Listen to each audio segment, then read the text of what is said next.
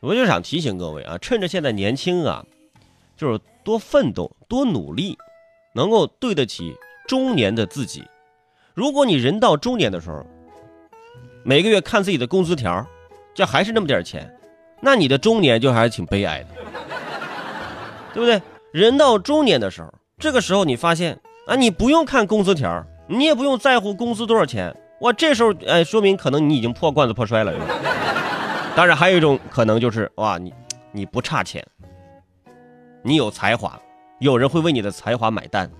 比如说最近刚刚从方正证券离职的任泽平，确认加入了恒大集团，担任恒大集团首席经济学家。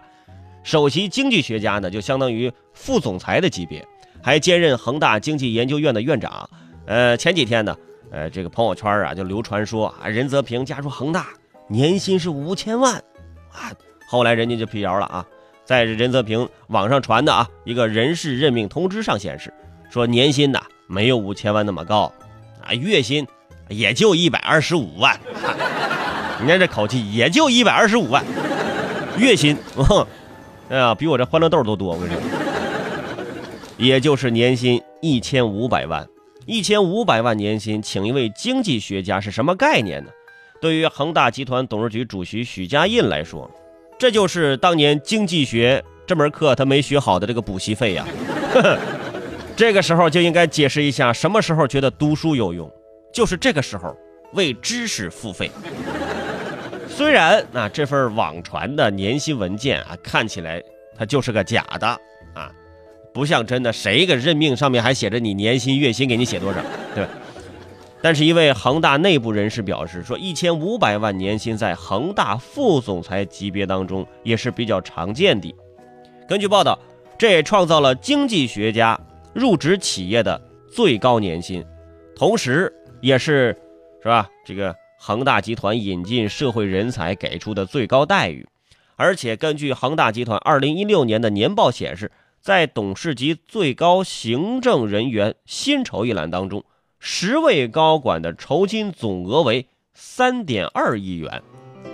哼，三点二个亿啊，十个人分，平均每人三千两百万。哎，没算错吧？朋友，差不多。哎，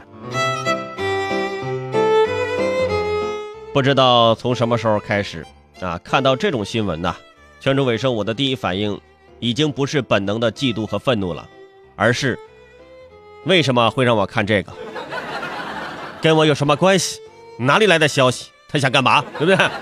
所以一方面，被称为网红经济学家的任泽平的确很牛，而马云最近就说了嘛，说一个月挣一两百万很幸福，挣一二十个亿啊很难受。哎，任泽平不就是世界上最幸福的人吗？一个月挣一两百万，哎，很幸福。另一方面。啊，也是恒大集团一次成功的营销，对于人才的重视，啊，对于人才的这个优渥的待遇。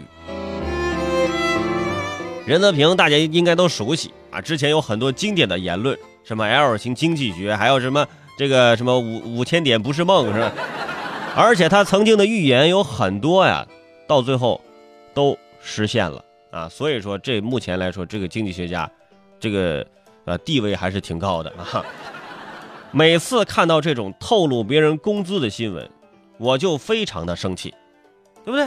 人家月薪一百二十五万，年薪一千五百万，你干嘛把人家工资公布出来，对不对？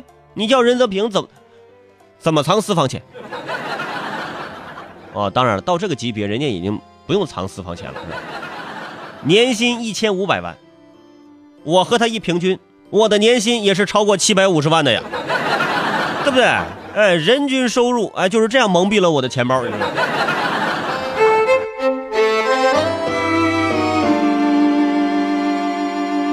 不过呢，说到高管这个职位啊，很多朋友开始对这个呢产生了好奇。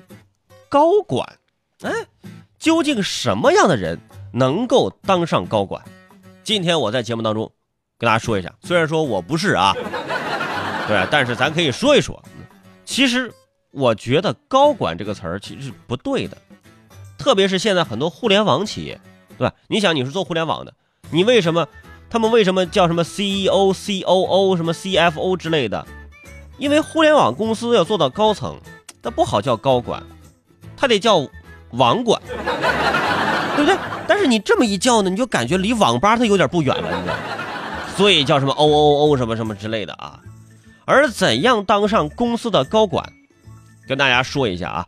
呃，我大概也调查了一下，嗯，关于这个很多上市公司的这个高管呐，还有一些这个薪酬啊，以毕业院校的这些表格，看完了之后啊，给大家说一下啊，年薪前十位的一些企业高管，大多都毕业于知名的院校，比如说五百强上市公司高管当中，有百分之八十四的这个高管是拥有高学历的，百分之四十八毕业于九八五名校。另外呢，呃，你可能也知道是吧？马化腾，深圳大学的；丁磊啊，电子科技大大学的；林彦宏，北大的；雷军，武汉大学的；韦盛，哎，湖南工大的，是不是？这些学校我跟你说，哎，还有这个四百七十六位年薪超百万的董事长当中，有三百七十九位董事长的学历都在本科及以上，约占比重是百分之八十四。当然，也有一些是当年大专的啊，年龄比较大了，当年上个专科就已经非常不错的那种，也相当于现在的重点本科了。而且这些数据呢，还打破了人们对于留学生的想象，还想留学生精英啊，对不对？是不是怎么怎么怎么怎怎么样？不是的啊，尽管留学成为这个不少精英阶层的另一大选择，但是从调查数据上来看，国内高等院校仍是。我国输出高端管理人才的主要途径啊，你出去学的那管理学，跟在国内学的管理学其实有点不一样，对不对？你到最后你要符合国情，你管的还是中国人，所以你没什么什么，就是你现在就觉得你没有这个高管，你没有成为高管，你没有这样的这个机会，是吧？你要想想这个原因，你要自己分析一下。首先。